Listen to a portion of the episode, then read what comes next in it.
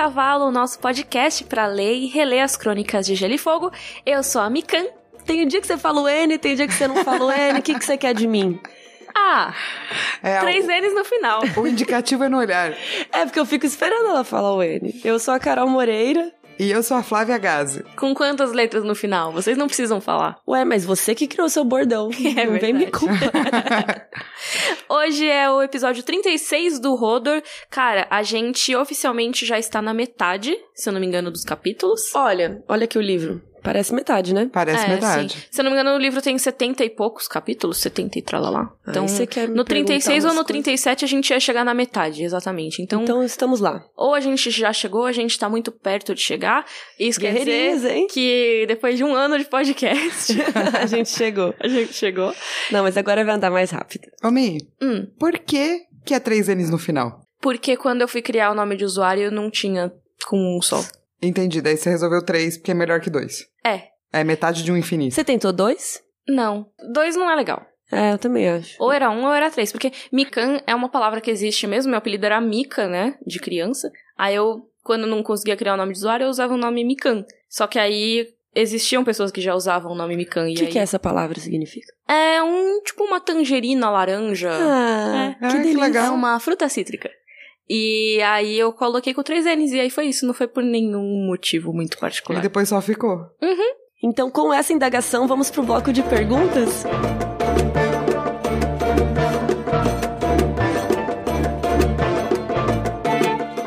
Começando o nosso bloco de perguntas, o Danilo Polizuk, ele falou, Olá, Micarolvia. Micarolvia? Mican, Carol e Flávia? Eu sou péssimo pra chip. Me chamo Danilo, primeiro de meu nome, da casa Polizuk. Sou fanático por vocês. E basicamente eu coloquei esse comentário dele aqui porque a Aline de Oliveira também perguntou. Não tenho dúvida sobre o episódio, mas é algo que eu preciso muito saber. Qual o nome do chip de vocês? Eu acho que a gente precisa definir se vai ser Micarolvia, Flamicarol, Hum, Micávia. Micávia é esquisito. é. Eu gostei de Micarolvia. Eu também gostei, parece uma cidade russa. Isso, não parece? Parece, é verdade. Parece uma É. vodka. Flá Isso. Micarol também é legal, mas acho que Micarovia é engraçado.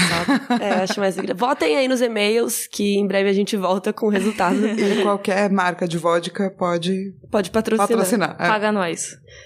E o Danilo também mandou que ele quis sugerir um nome para o bloco de perguntas para se chamar Os Corvos, que a galera manda os corvos pra gente. E eu não sei por que que a gente nunca tinha pensado nisso até agora. É, verdade. fofo. É, não é legal? Porque são os correios que eles mandam pra gente, né? Acho que seria legal. E faz total sentido. Uhum. Então vamos ler as cartinhas dos corvos. Gostei. Lê os corvos, né, que chegaram. E a Ivana Lobato disse: Adoro o podcast, ficou melhor ainda com a participação da Flávia. Obrigada. Tem uma coisa que sempre me incomodou bastante nessa conversa do conselho do Robert sobre matar Daenerys. Mesmo tendo muito dinheiro, eles descartam a possibilidade de contratar os Homens Sem Rosto por ser muito caro. Mas na sexta temporada da série, a Arya fica incumbida de realizar um assassinato contratado por uma atriz de teatro. Alguém que supomos que não tem muito dinheiro. Se é tão caro, como essa mulher pode pagar? Existe um erro de continuidade aí?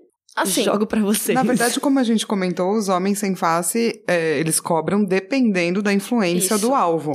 sim. E uma atriz é importante. Assim como eu imagino que qualquer assassino de aluguel no mundo real também Sim. vai cobrar diferente. Tipo, se você manda matar, sei lá, um popstar, ou se você manda matar uma pessoa da esquina. Tipo, É, então, tem tipo, a- dificuldades. O a nível de atriz é dificuldade. importante pra ela, né? Uhum. Mas, tipo, não é também a maior atriz do universo, assim. Sim. E também a gente vê pessoas que pagaram de outras formas pra casa do preto e do branco. Eles se voluntariam, eles ficam servindo aos homens sem rosto por muito tempo. A gente até chegou a mencionar isso no episódio, se eu não me engano.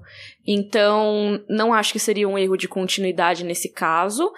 Mas também não quer dizer que o enredo da área na sexta temporada da série não seja tosquíssimo.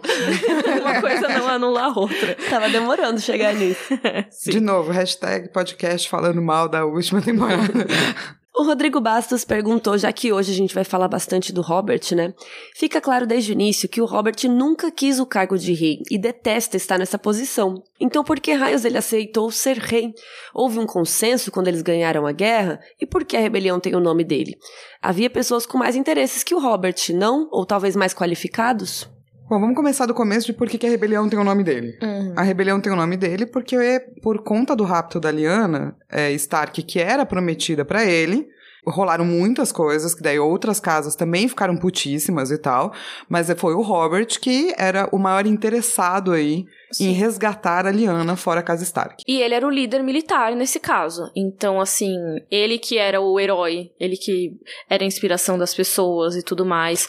Por mais que tivesse outros líderes, tipo John Arryn, tipo o próprio Ned, era o Robert que era o líder da rebelião. Então, E no final até o próprio Tywin Lannister.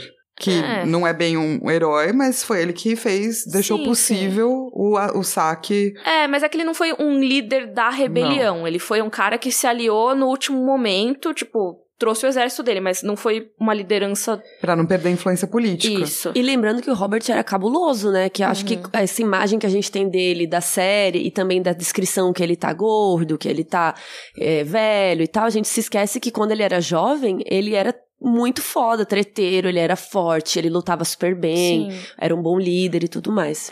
Exatamente, ele sabe lidar com as pessoas assim, principalmente no contexto de batalha, no contexto de guerra. Então o Ned fala que ele é muito bom em conseguir aliados, que ele é o cara que é, começa inimigo e aí ele vai ver, depois eles estão fazendo um concurso de quem bebe mais, esse tipo de coisa. E aí, depois de tudo isso, tem a questão de que o Robert é um cara que. Apesar da Daenerys considerar ele um usurpador e as pessoas que apoiam os Targaryen considerarem ele um usurpador, ele é um cara que tem um pezinho na casa Targaryen. Ele é neto de uma Targaryen. A princesa Raeli Targaryen, Aelie Targaryen. Muito filha do obrigada. Aegon V. Exatamente. Olha só, eu tô esquecendo os nomes já, hein? Eu anotei, Nossa, por isso, que eu, por isso que eu lembrei. Exatamente. Ela é a avó do Robert.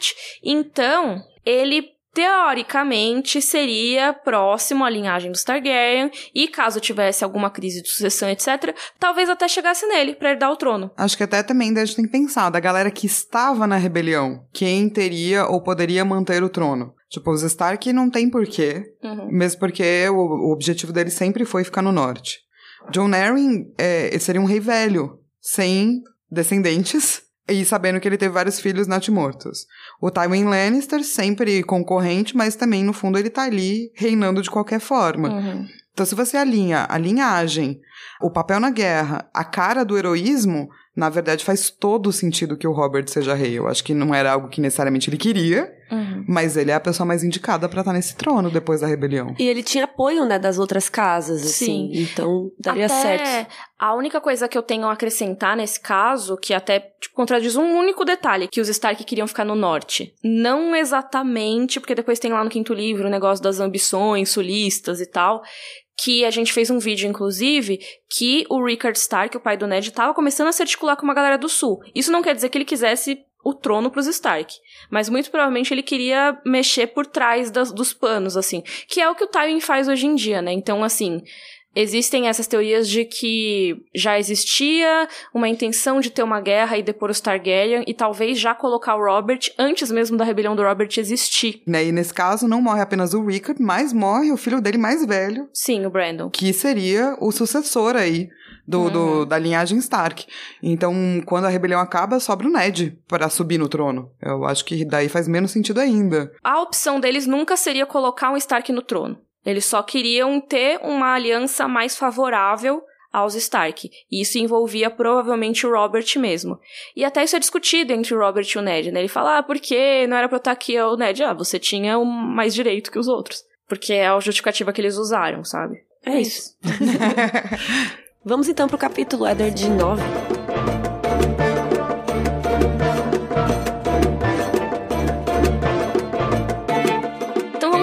Nossa discussão do capítulo Eddard 9. Carol, sinopse, por favor. Mindinho leva o Lord Eddard Stark pro bordel que o John Arryn e o Stannis Baratheon visitaram.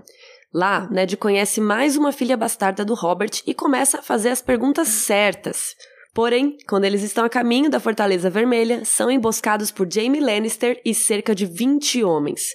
Jaime mata a escolta de Ned, que quebra a perna tentando salvar seus conterrâneos. É um É, capítulo tenso no final. Tenso. Mas é um ótimo capítulo. É, eu acho Eu um gosto. capítulo. É, eu também gosto. Eu gosto porque mostra bastante sobre o que tá se passando dentro da cabeça do Ned, não Uhum. só sobre o bordel, mas sobre a Sim. vida, o universo e tudo mais. Informações novas. Isso. É, e esse negócio já é meio que uma prévia do que a gente vai ter no próximo capítulo do Ned, que é um monte de devaneios e lembranças, flashbacks. Eu que- adoro flashbacks. E o próximo capítulo vai ter muitos, cara. Esse aqui já começa ele refletindo um pouco sobre isso, né? Ai, o próximo vai ser ótimo também. Então vamos lá. Primeiro que eles vão parar nesse bordel, porque é esquisito que o John Arryn e o Stannis Baratheon, né? A gente provavelmente. A gente não, mas vocês já falaram disso milhões de vezes. Estavam num bordel. E daí, o Mindinho sugere que vá se lá porque é uma coisa importante. E uma das coisas que eu gosto é que quando chega lá, tem a Chataia. É uma mina negra que é das Ilhas de Verão. E a filha dela trabalha no bordel. Sim. O que é muito esquisito. Mãe e filha? É, Ela é a exatamente. cafetina da própria filha. Isso. Sim. Só que, na real, nas Ilhas de Verão isso é considerado normal. Sim, porque eles usam o sexo pra comemorar, eles não têm o mesmo pudor que a galera de Westeros tem. E o bordel da Chataia vai ser uma localização muito importante nos livros, assim, ela vai aparecer pra caramba, principalmente na parte do Tyrion e tal, então prestem atenção nesse local. E a parte que eu mais amo, geografia, vamos falar das ilhas de verão. Onde ficam, o que comem, onde vivem. As ilhas de verão ficam lá no sul de Westeros e a capital é o Porto Lotus, na ilha de Walano. E lá é quente, é gostoso, então deve ser tipo Cuiabá, será?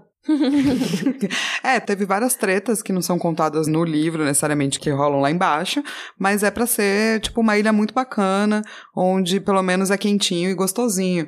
E eles têm outros tipos de culto, outras formas de fazer as coisas, o sexo é extremamente celebrado, que é uma coisa que rola bastante em Dorne também, que é lá Sim. embaixo. É. Então você vê as influências aí de Dorne pra baixo nessa questão de como eles lidam com certas coisas, eu acho. É, mas nas Ilhas do Verão até o sexo ganha uma coisa mais cerimonial, inclusive, né? É um negócio, por exemplo, num funeral, você faz sexo. Porque Espero com a que morte... não com a pessoa que tá Não. falecida. Não. Com a morte você celebra a vida, basicamente. Então eles têm essa lógica de não ter todo esse pudor. Não é uma coisa que eles tentam esconder ou tentam criminalizar ou censurar. Só existe lá e eles celebram e é mó legal. E na real tem poucas participações, né, da ilha Nos livros, é, né? politicamente, com Westeros e tal. Tem Sim. o Jalabarzo, como que vocês falam o nome dele? Jalabarzô. Jalabarzo, que o Zo escreve X-H-O, por isso que é diferentão, que é um príncipe que foi exilado das ilhas por causa de uma guerra civil que rolou lá.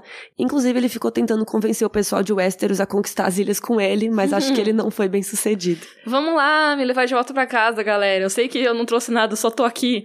Todo Mas mundo, ah, tô de boa. Vamos conquistar as Ilhas do Verão pra mim. É, galera. There, there. Não quero. Então, os personagens das Ilhas do Verão são bem escassos nos livros e até isso é uma coisa que criticaram muito Game of Thrones na adaptação de ah, temos poucos personagens negros em Game of Thrones. Só que no livro é pior ainda, porque tem bem menos personagens não brancos. Tem os personagens das Ilhas do Verão, aí tem os Dothraki, e normalmente são personagens que são mostrados de um jeito que não é, vamos dizer assim, nos costumes que a gente aprovaria. Então, eles são mais liberais, eles fazem muito sexo, que também são coisas que foram muito criticadas.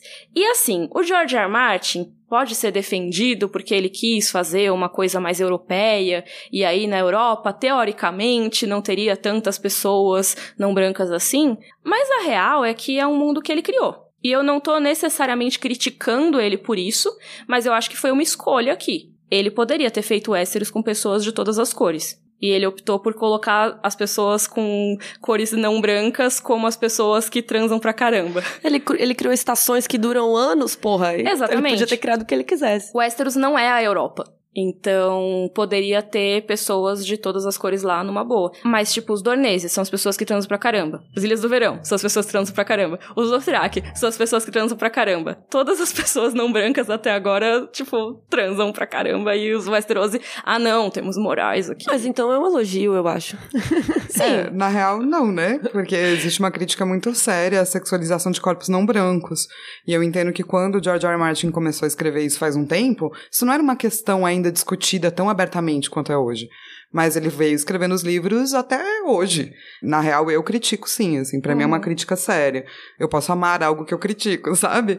E pra mim é uma crítica muito séria, porque eu acho que é, ele não tá escrevendo a Europa porque ele tá escrevendo um mundo. Sim. Não é só. É um mundo que ele criou, cara. É, e não é um pequeno continente, é um mundo inteiro. Então, tratar o um mundo inteiro como branco hum. é bem esquisito, sim, vendo uma perspectiva que eu até entendo, que é uma perspectiva de uma pessoa que talvez não teve muito contato com diversidade. Mas nos dias de hoje é esquisito, né, gente? É. Eu acho esquisito. É muito doido, porque o George R. R. Martin, ele é um cara que ele viabiliza muita gente dentro da ficção científica e da fantasia. Ele sempre é um porta-voz de movimentos, de diversidade.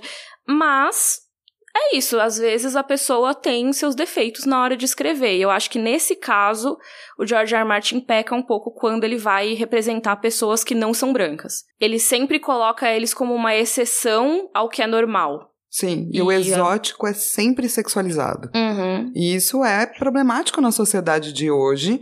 E, e, parece, na verdade, eu até acho interessante porque parece meio que um reflexo mesmo da sociedade que a gente vive. E a gente usa as coisas que a gente ama para discutir isso também, então uhum. para mim faz sentido, sabe?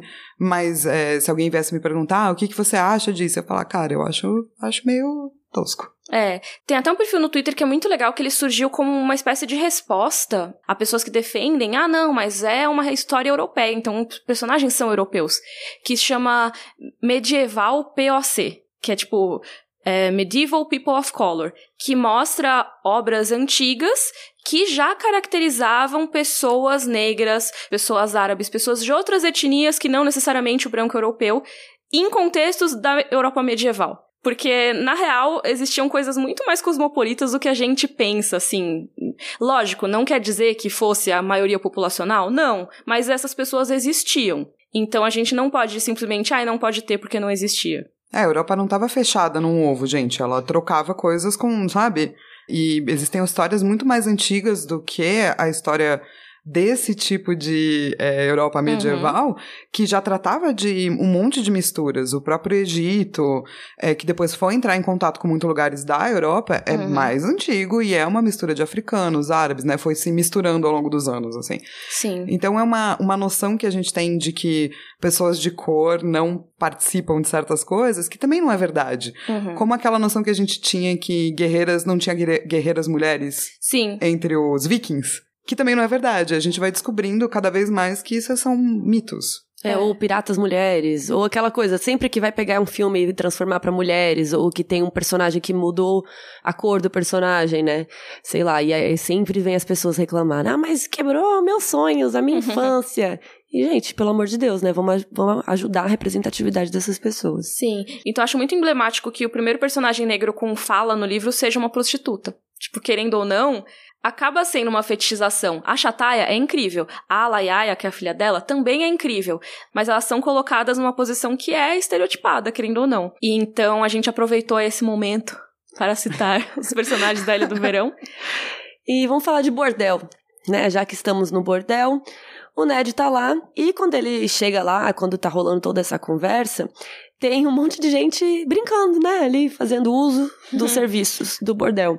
Inclusive, o Heward tá jogando tipo um strip tipo poker. É, tem um nome, né? Eu não lembro o nome no livro, mas tem um nome, mas é strip é poker. É um jogo que as pessoas estão mais ou menos peladas, assim. Sim, e ele já tá perdendo, né? A prostituta é, tá... tirou, tipo, duas peças de roupa, e ele já tirou, tipo, a cota de malha. É, eu achei engraçado. e aí o Jory tá lá assistindo, Jory Cassell, né? Amigo do Ned, trabalha com o Ned, né? Tá... Super voyeur, é. super feliz. E é muito Curtindo. legal que a descrição é do tipo... Ai, o Jory está lá assistindo com um sorriso malicioso e feliz. que não estaria? Mas eu acho que o Jory, ele é muito uma vibe Ned Stark, assim. Tipo, ele, ah, não vou passar por isso, sabe? Tipo, na frente do Ned, eu não vou no puteiro. Ah, mas ele tava lá olhando. Não, Inclusive, não, ele que fez ele a pesquisa dos puteiros. Mas ele não tava usando o puteiro. Ele estava lá, tipo, meio que assim, estou aqui trabalhando. De olho. Tipo, com a cabeça encostada na janela, tá chovendo. tipo, uma mão no joelho e a outra na consciência. tipo isso. Isso. E aí o Mindinho, ele fala que ele gostaria de comprar puteiros, né? Ele já tem alguns puteiros, e aí ele meio que comenta que talvez seja legal comprar esse puteiro que eles estão agora. Que a gente vê na série que é algo que realmente é lucrativo, né? E o Mindinho fala... As prostitutas raramente se afundam, e quando são abordadas por piratas, ora, os piratas pagam em boa moeda como qualquer outra pessoa.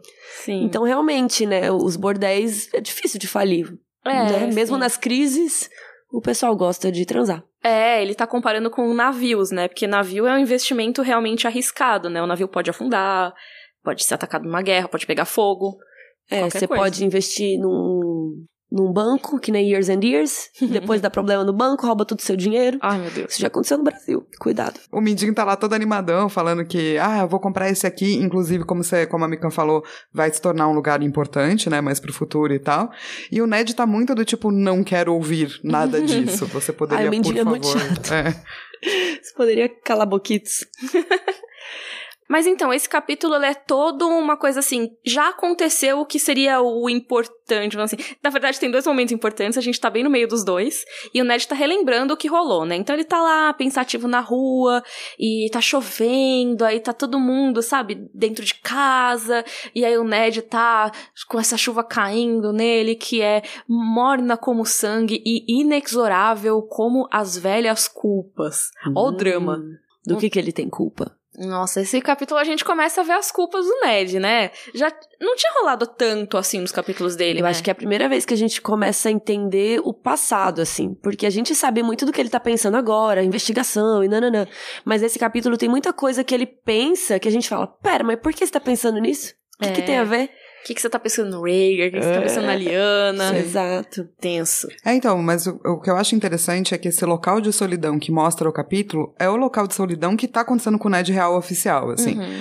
E eu acho que desde o começo, começo não, mas desde a rebelião do Robert até o momento dele virar mão do rei, ele tem muitos momentos solitários. Sim. Tem muitas coisas que ele vive só com ele, é por isso o lance da culpa. O lance dele ser mão do rei é um papel solitário, porque só ele pode resolver os bagulhos, mas ele também não pode, porque ele também não é o rei.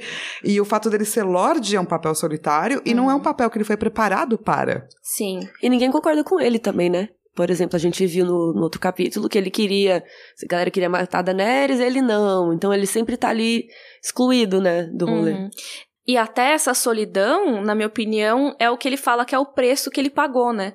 Além, obviamente, de ter perdido tanta coisa na guerra e tudo mais, mas assim, o preço mesmo da promessa pra Liana foi essa solidão, é ele não poder compartilhar um segredo nem com a própria esposa dele, que ele aprendeu a amar, mas ele nunca confiou tanto a ponto de contar esse segredo que colocaria a vida de todos em risco. Mas será que é confiança? Porque eu acho que é meio honra mesmo, assim, sabe? Acho que Ele talvez, prometeu. É. É, mas eu acho que é também um pouco de confiança, mas não no sentido de ele não confia na Catelyn que ela vai sair contando, mas sim de e se ela mudar o tratamento dela em relação ao Jon Snow por causa disso? Isso poderia mostrar alguma coisa que. Sim. Cara, ele não podia correr nenhum risco. Então, assim, imagina você viver com um segredo tão grande assim que você não pode compartilhar com ninguém, nem com as pessoas que você mais ama. Que você não pode compartilhar com o objeto desse segredo que cresce traumatizado e tudo mais. É, mas é isso, né? Tem o lance que a, que a Carol tava falando de estar sempre solitário, no sentido de que, como ele é muito honrado, então ele vai levar essas coisas, consequências até o fim. Uhum, Ele poderia ter criado um conselho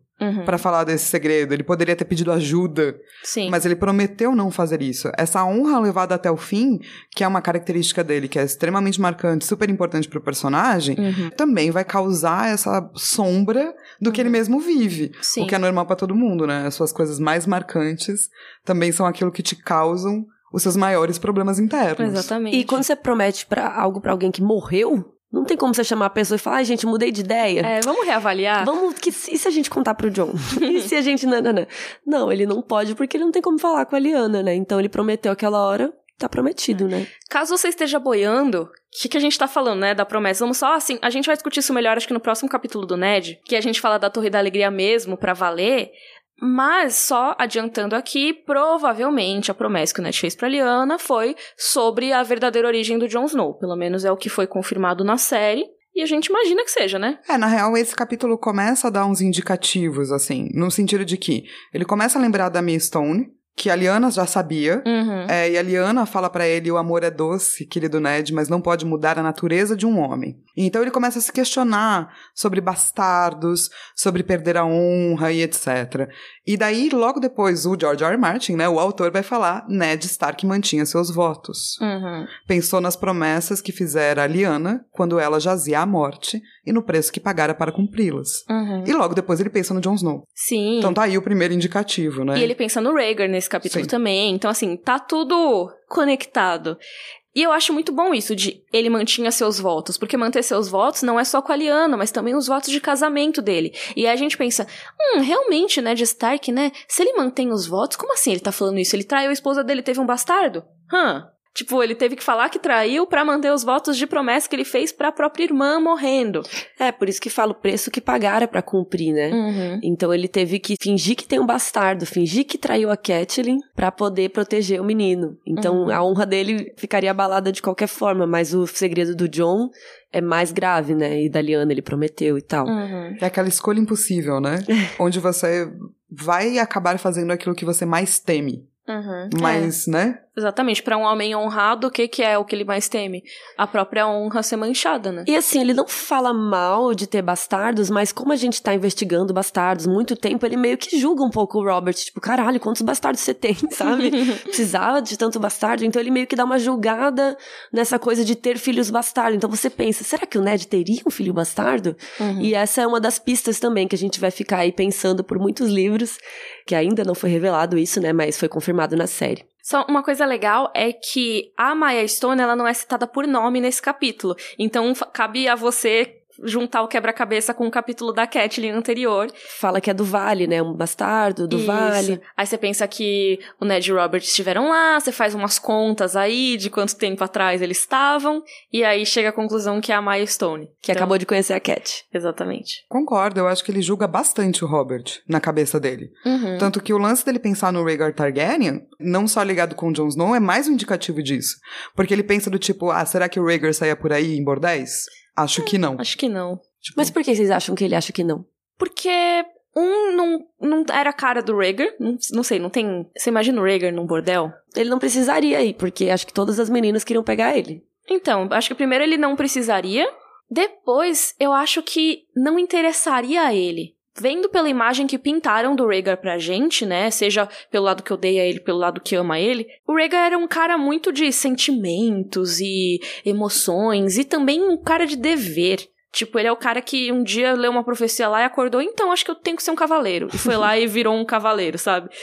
Esse não é um cara que acho que ia ficar curtindo os prazeres da vida, que nem hum. o Robert. Não sei. Ele parece tão é. solene. É, eu acho interessante porque por mais que a dinastia Targaryen tenha matado a família dele, ele tenha se juntado na rebelião, ele seja muito amigo do Robert, ele pensa no Rhaegar com um pouco de... Admiração. É, uhum. como se eles fossem um pouco parecidos.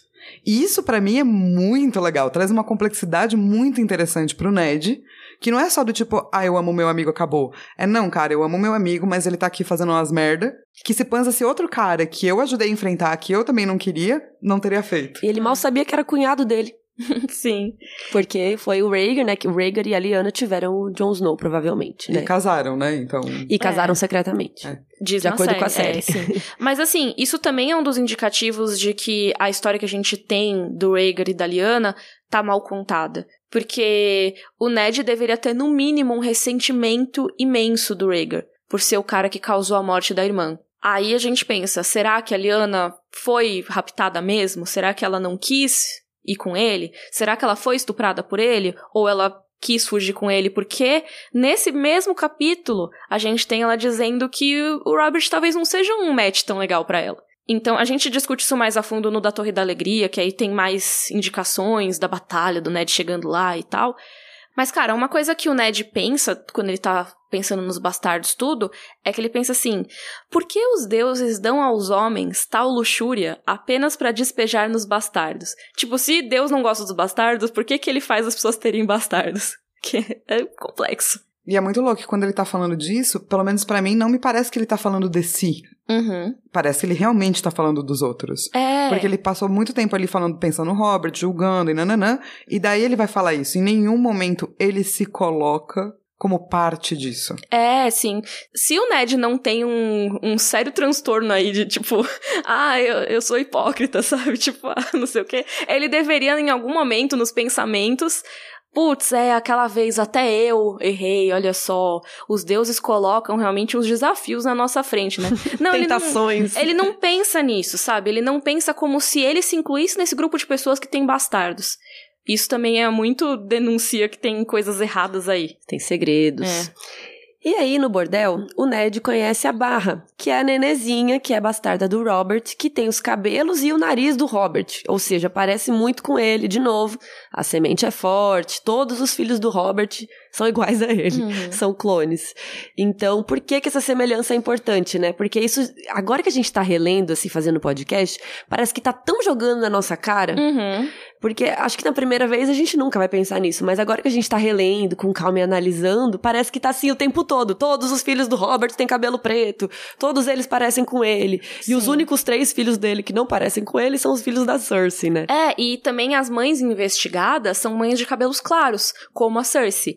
Então a mãe do Gendry tinha cabelo amarelo, a Cersei tem os cabelos dourados de Lannister, né? E agora a mãe da Barra é meio ruiva, assim, cheia de sardas e tudo mais.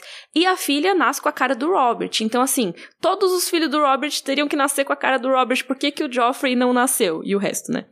e, o resto. e o resto, também conhecido como Marcelo e Tommy. Irmãos. Mas, mano, é um capítulo que você fica com muita pena desta prostituta, saca? Cara, Nossa. sim, tadinha. Ela é inocente. Porque ela era virgem. Uhum. Ela diz que o Robert foi o único homem que ela teve e que sempre foi gostoso estar com ele. Uhum. Ela pede pro Ned, mano, conta que para ele que a nossa filha é ótima e conta que eu tô esperando ele voltar. Que nunca Sim. transou com ninguém mais, né? É, e que ela não quer joias, não quer nada, que é só ele porque ela gostou da companhia dele. Até que ponto isso é uma grande verdade? Não sabemos, mas cara, o destino dela vai ser horrível. E é só um exemplo de como, quando os ricos jogam o seu jogo dos tronos, quem na verdade sofre são as pessoas que estão nas camadas mais baixas da sociedade, sabe? Pessoas que não têm nada a ver com isso, que nem pediram para serem jogadas nesse meio, mas elas acabam sofrendo.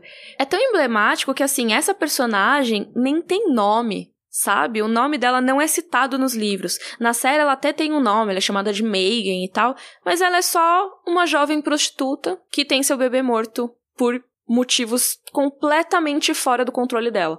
É, e que implora. Sim. Implora pra estar tá com um cara que, tipo, nem ela, lembra que ela é, existe. Né? Ela ama, sabe? É uhum. É muito. Meu, até o Ned fica mal, o Ned fica chateado nesse capítulo. Uhum. É, e ele fala assim: não, sua filha não vai passar necessidade, né? Provavelmente ele vai falar para alguém lá, cuidar da menina, dar uns dinheiro e tal. Mas vocês sabem que essa não é a única bastarda do Robert. Ele tem vários bastardos e nós vamos listar agora para você. Sim, a primeira, né, é a Maya Stone, a primeira cronologicamente, né, a primeira que ele teve. E a gente viu a Maya lá no capítulo da Catelyn, como eu já mencionei. Ela nasceu quando o Robert estava no vale, ali sendo cuidado pelo John Arryn como protegido. E o Ned lembra que o Robert gostava muito dela e tudo mais. Ele ficou super empolgado, mas, como todos os bastardos, em algum momento, né, ele abandonou e, assim, não liga mais. Tem essa outra filha bastarda chamada Cineta, que é um Melhor ótimo nome, exato. que em inglês é Bela, né? É. Que é tipo, os dois são trocadilhos com sinos. Ela não é reconhecida, é claro, porque ela vive num bordel chamado Pêssego, no Septo de Pedra, e a mãe dela disse que ela foi concebida durante a Batalha dos Sinos, por isso o nome, quando Robert estava ferido e se escondeu lá. Sim, essa Batalha dos Sinos é muito legal, inclusive, a gente fala dela no vídeo da rebelião do Robert. Vai estar linkado ali no site rodorcavalo.com.br. Eu precisava falar. Tem um bastardo que é mais conhecido porque ele tá na série, que é o Gendry. Ele é um bastardo que é conhecido nosso, mas ele não é reconhecido pelo Robert. Ele nasceu de uma trabalhadora de uma cervejaria, a gente já falou dele aqui no podcast. E quando ele tinha idade suficiente, um senhor desconhecido. Que é o Varys. Pagou uma taxa de aprendiz para ele poder aprender a ser um ferreiro. E aí o Gendry desenvolve uma reputação de teimosia e moldou no capacete dele a cabeça de um touro, que levou ele a ter um apelido de touro. Uma coisa sobre o Gendry é que assim, ele não tem, como vocês podem ver, o nome Gendry Waters, porque isso é uma invenção da série Game of Thrones, não tem no livro. Porque ele não é reconhecido, ele nem sabe que é um bastardo, por que ele ia ter um sobrenome de bastardo? Então, é isso. A Milestone sabe que é bastarda, todo mundo sabe que ela é filha do Robert, talvez ela mesma não saiba, mas ela sabe que é bastarda. Então tem Milestone ali. Só colocando essa observação, já que eu tô na, tá na vibe de falar. tipo, então, Gotti, tem uns probleminhas às vezes. Falando em bastardos reconhecidos agora, a gente tem o Edric Storm, que ele é realmente o único que o Robert reconheceu oficialmente, porque não tinha muito como não fazer isso, porque a mãe dele é chique, é highborn, é de uma família nobre. Nesse caso é a família Florent, então a mãe é a Delena Florent. E essa história é engraçada porque ele foi concebido na cama de casamento do Stannis. Quando o Stannis estava se casando com a Celise, que originalmente é da família Florent, né? Eles estavam lá dançando aí, prestes a ir pra noite de núpcias, mas o Robert quis estrear a cama do irmão dele antes e levou a Delena para transar e acabou engravidando a mulher. E Nossa, aí eu ia ficar puta. nossa, sim, o Stannis ficou absolutamente putaço. E, além de tudo, ele considerou uma mancha na honra, né, da família Florent, que é a família da mulher dele. Então, ele ficou, cara, não posso ter esse bastardo aqui, manda ele embora, manda ele lá pra Ponta Tempestade. E aí, desde então, o Edric Storm vive em Ponta Tempestade, ele fica sob a tutela ali do Courtney Penrose, que é o castelão. E ele vai ser bastante importante na história do Stannis mais pra frente também. E daí tem esses dois bastardos gêmeos que o Mindinho vai dizer que o, o Robert foi pai de gêmeos de uma mulher que vivia ali e servia no Rochedo Casterly, que é o lugar dos Lannisters. E daí eles foram mortos pela rainha Cersei, porque a rainha Cersei descobriu e pá. E o Ned fica meio. É, porque aí na casa dela também é demais, né? Vai ter. Ro- vai ter Robert, vai ter bastardo aqui na minha casa. Aí ela mandou matar. E o Ned até acha estranho que o Robert meio que não fez nada, deixou as crianças morrerem. Mas ele tá tão decepcionado com o Robert naquele momento, né? Porque se ele fechou os olhos pra um assassinato como o da Daenerys, como eu vou saber se ele não fechou os olhos pra isso também? Ele parece que ele nos últimos anos ele aprendeu a fazer isso, né? O Ned tá muito ressentido nesse Tá, capítulo. o Ned tá, tá chateado. É, então ele vê isso como uma, uma possibilidade. E agora essa última, né, é a Barra, que é a mais novinha dos bastardos, nascida lá em Porto Real mesmo. A gente tem outros bastardos do Robert, que são desconhecidos, estão por aí. E por que, que a gente acha que são mais? Primeiro porque o Robert transava com uma galera, depois porque tem as profecias da Maggie Han. Ela fala que a Cersei vai ter três filhos e que o Robert vai ter 16. Então eu imagino que ele tenha tido 16 bastardos, o que é muita coisa. E aí o Ned faz finalmente a pergunta certa que todos estamos perguntando. Por que o John Arryn estava tão preocupado em achar os bastardos? E aí o Mindinho fala assim: "Ah, mas é certeza que ele tinha pedido pro John Arryn cuidar das crianças, dar uns dinheiro pras, pras mães, né? Ajudar a criar e tal". Aí o Ned pensa: "Mas o John Arryn morreu". então, tipo, não era só isso, sabe? Tem alguma treta aí no meio. O Mindinho obviamente sabe o motivo do John Arryn estar atrás dos bastardos e tá enrolando o Ned. Lembra que a gente falou no último capítulo do Ned que ele só quer manter o Ned na cidade, tempo suficiente pra conseguir causar mais treta? Que vai acontecer. É isso que ele tá falando agora. Então ele deu uma migalhinha, mas aí depois ele mandou ele pra outro canto, sabe? Ah, talvez ele vá fazer outras, cuidar dos bastardos só, sabe? Ele não quer dar a verdade logo de cara. Eu acho legal que ele usa aquela maneira de você concordar com o outro, então ele tá sendo verdadeiro, porém não. Uhum. Ele fala com, é, talvez ele tenha já sido morto por descobrir esses bastardos, não é mesmo? Mas ele fala com desdém, e como se essa teoria fosse ridícula, Hum. pra meio que o Ned não chegar nesse momento. É, tipo, ah, Robert tem bastardos. Uau, que descoberta incrível, Exato. Gênio. né? Sim. Hashtag, né? Xênio. Só que aí, pessoal, a treta vai comer solta e é agora. Beleza, Ned tá saindo lá, tá chovendo, né? Tá aquele drama pensativo e de repente a rua se enche de soldados, pelo menos uns 20 guardas. Então são três do Ned, o Ned e mais três, coleguinha que tava com ele, contra 20. Imagina se você tá de boa na rua e entram 20 pessoas querendo te ferrar. Sendo que um deles, né, é o Jaime Lannister, que é um dos maiores espadachins da atualidade. Então, assim, E complicado. da família que a sua mulher te avisou que vai dar problema. Ele acabou de saber que o Tyrion foi pego também. Então é uma família que estamos aí com problemas com ela. Eu acho muito louco que primeiro apresenta os soldados, né, sem falar do Jaime, e quando vai apresentar é num esquema muito do tipo, quando você tem um grupo grande que tá fazendo bullying contra poucas pessoas, assim. Sim, a imagem que eu tinha nesse capítulo é do Jaime como valentão, tipo o Jock, sabe? Sim. E ele sempre foi o Jock da família Lannister, sabe? Ele nunca leu os livros, ele não gostava, ele sempre foi muito mais físico e tal. Nesse capítulo ele tá parecendo muito um valentão de escola. E daí, só que tipo, com espadas. É, e as pessoinhas, tipo, os amiguinhos dele tá tipo, yeah, essa alcateia pequena, yeah. É, os lobos Stark estão uivando, hahaha. E aí o Mindinho até fala assim: o que significa isto? Este é a mão do rei? Como assim? E o Jaime diz: este era a mão do rei. É, Drop down é. for what? É, né, de você se despiu da sua autoridade. e da sua proteção, entre aspas, né? Uhum. Agora ele é só mais um Lorde do Norte mesmo. Assim, Ainda tem. É, ainda tem alguma coisa, mas, Mas, é realmente- diferente matar a mão do rei e matar um lord, eu acho. Sim. É bem mais grave. É, por exemplo, o Ned não pode mais dar uma ordem de prisão pro Jaime, por exemplo. Ele tem que só agir meio de igual pra igual, sabe? Então, ah, beleza, eu sou o Guardião do Norte, o Jaime agora é Guardião do Leste. Então, assim, a gente tá de igual pra igual aqui, não, tem muito o que fazer, só que ele tem muito mais homens do que eu nesse caso. E o Mindinho parece meio agitado, o Ned, ele meio que, putz, é mesmo, né? Jaime, ele vai me atacar. Teve o negócio do Tyrion. É isso, tô, tô ferrado, basicamente.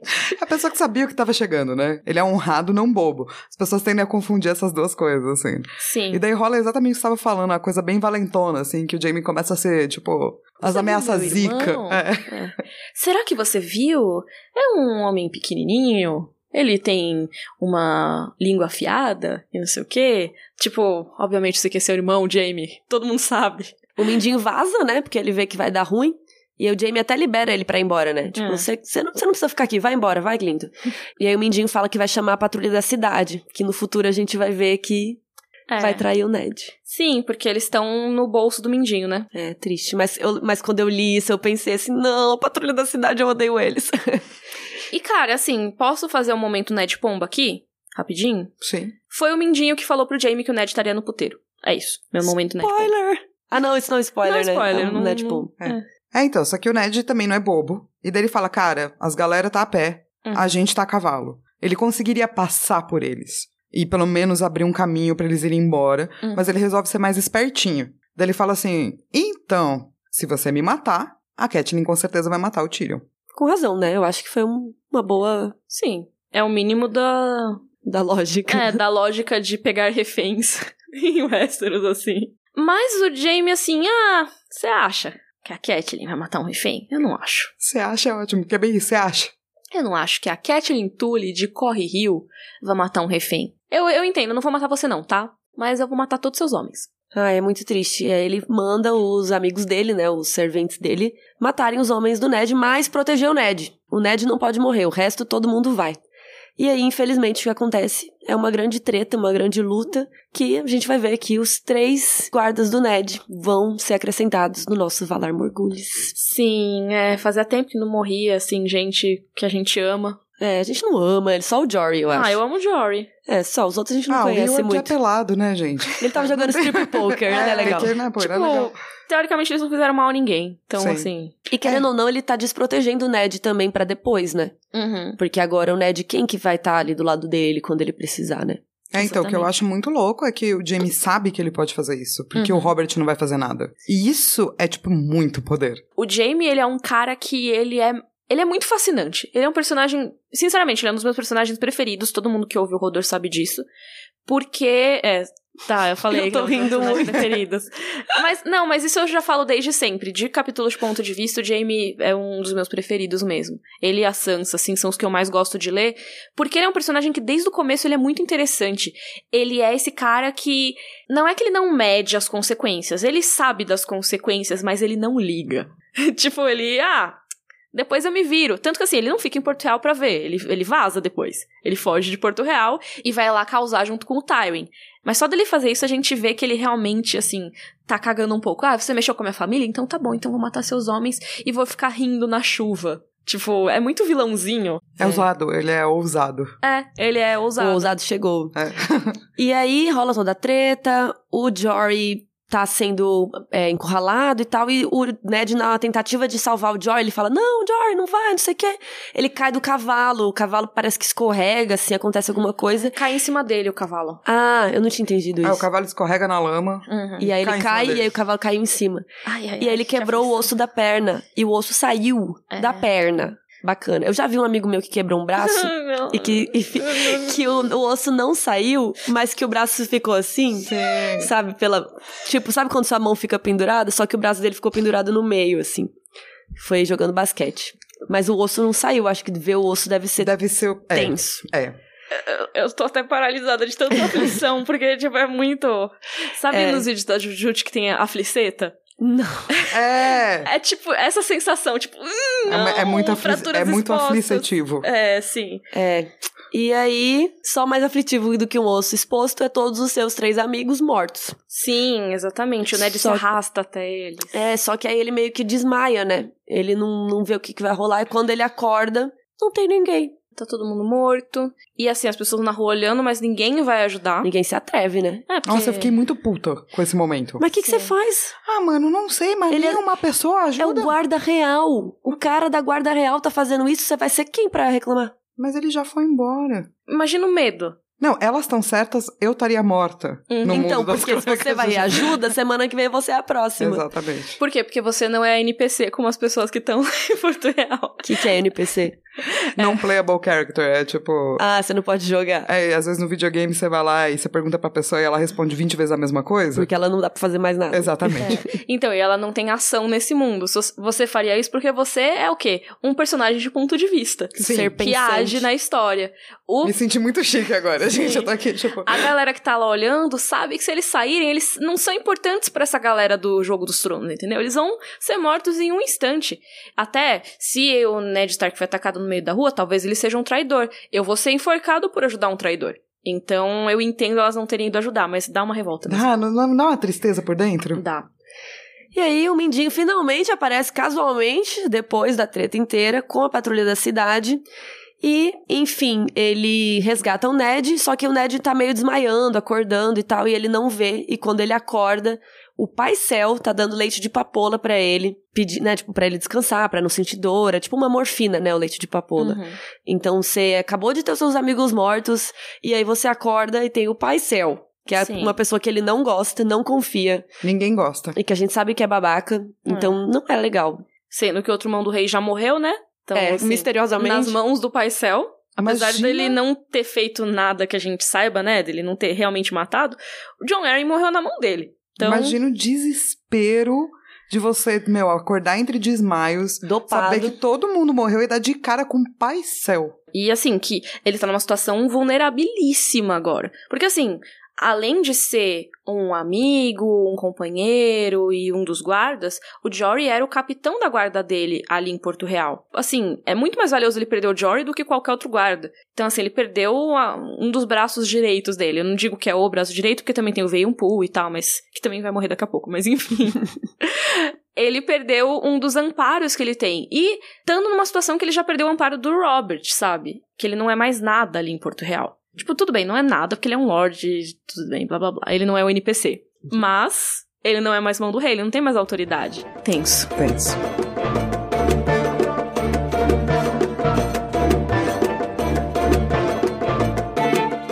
Vamos então pro nosso momento, Valar Morgulhos.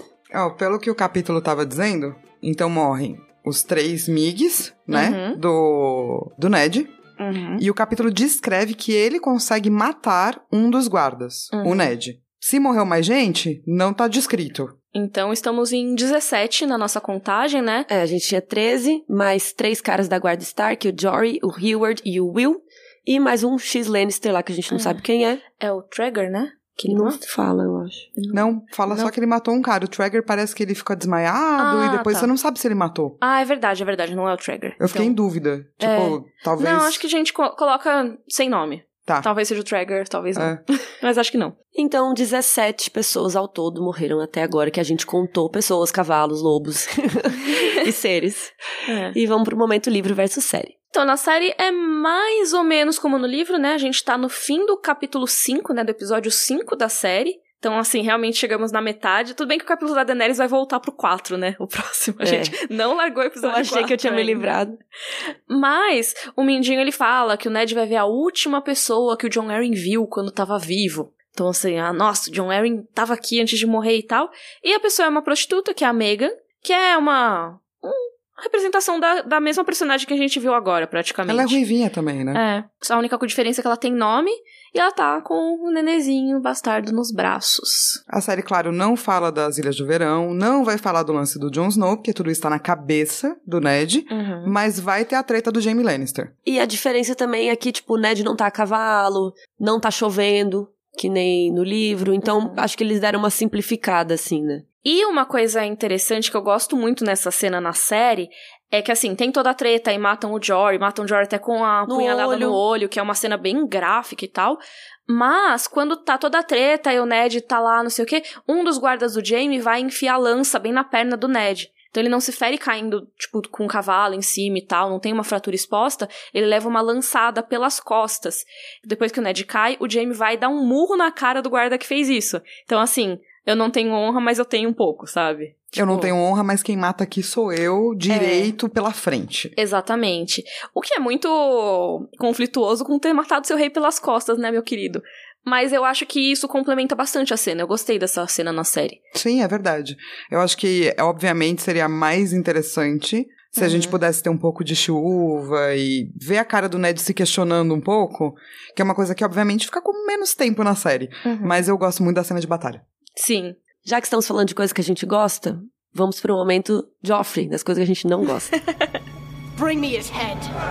que parte vocês não gostaram deste capítulo? Ou de escrita, ou alguma cena que vocês ficaram, ai meu Deus, eu não gosto disso. É Mindinho, triste. vaza. Mindinho, ninguém aguenta mais. não né? aguento mais. Eu gosto do Mindinho, tipo, como personagem, mas que chato, mano. Nesse capítulo ele só é o babaca. Eu prefiro ver o capítulo pela ótica de que foi ele que denunciou o Ned, porque senão ele tá só, tipo, muito. Ai meu Deus, que medo! Nesse capítulo, que é mó chato. É, eu, não, eu gosto muito do capítulo. Eu Uhum. fico muito chateada com a prostituta, assim. Tipo, Sim. muito. Sim, tadinha. Mas daí é muito mais de, o, sei lá, o capítulo me trazer algum tipo de sensação do que eu não ter gostado de algo, sabe? Sim. É, eu também não tenho nada a declarar. Não, não gosto de. Não, não gosto de nada. Mas e o momento Dracarys? Dracarys. O meu momento Dracarys, como sempre, eu gosto de ler um trecho. e eu acho que é- o melhor momento do capítulo é quando tem essa reviravolta do Jamie. Que a gente vê que ele tá ali, tá enfrentando, mas você não pensa que ele realmente vai atacar. Então, quando ele fala. Apesar disso, não vamos querer que ele saia daqui inteiramente impune. Portanto, através da noite e da chuva, Ned vislumbrou o branco do sorriso de Jamie. Mate seus homens. Ele tava sorrindo quando ele mandou matar. Esse era exatamente o trecho que eu ia falar. Ah, agora faz, é escolhe muito outro. bom, é muito Eu ia falar, é o sorriso do Jamie aparecendo no, na chuva. Cara, o branco do sorriso do Jamie. Sim. Que é isso, é essa pessoa que é o cara mais gato dos sete reinos, vamos pensar assim, tipo, é o, o, o príncipe, sabe? O príncipe encantado. Que é um baita vilão, um baita de um cuzão, entendeu? E eu acho que esse capítulo é lógico que a gente já tinha visto o Jamie ser cuzão antes. A, gente, nem tinha fez visto- cuzão alert pra ele, né? É, cuzão alert muito pro Jamie, inclusive. Tardio, mas. Mas foi. Assim. Mas o Jamie, ele já é estabelecido como um vilão, vai, um antagonista, quando ele joga o Bran da janela. Só que nesse caso, não foi uma coisa pra se proteger, não foi pra evitar que alguém contasse um segredo. Foi simplesmente pra dar um recado. Ele matou uma galera à toa. Então eu acho que aí realmente é um- uma parte estabelecida como vilão, sabe? Apesar de eu gostar muito dessa cena, porque realmente é muito incrível e você não acha que ele vai fazer nada, de repente ele faz, você fala, vixe! Eu gosto muito das lembranças do Ned. Porque eu acho que elas são muito indicativo de muita coisa. E quando eu, eu lembro de quando eu li a primeira vez, eu fiquei com aquilo borbulhando na minha cabeça. Porque Sim. é tão curto. E não bate, né? É, são poucas lembranças. Mas elas dizem tanto. Eu lembro que eu fechei, eu e meu irmão, a gente discute muito, né, Game of Thrones. Eu fechei o livro, meu irmão já tinha lido, e daí eu liguei pra ele e falei: e esses pensamentos aqui do Ned? daí ele falou: continua lendo, que eu tenho uma teoria sobre isso. Muito bom. Então, essa foi a nossa discussão do capítulo Eddard 9. Convido vocês a conhecerem nosso Padrim, que é o nosso sistema de apoio que vocês podem ajudar o nosso podcast a se manter semanal. Que lá no nosso site rodercavalo.com.br você encontra o link pro Padrim para poder ajudar quem quiser, quem puder. Sim. E também- Um real por mês, cinco reais por mês. É pouquinho, só já ajuda bastante. E também quero convidar vocês a mandarem e-mails, perguntas, Yay! questões para o rodercavalo.gmail.com. E é isso. Vocês Rodor têm algum é recado? semanal. O Rodro agora é semanal. Temos três pessoas agora. Sim, a gente se vê na próxima sexta, então, com o capítulo Daenerys 4. Que a- que a Flávia vai amar. Rodor. Rodor. Rodor.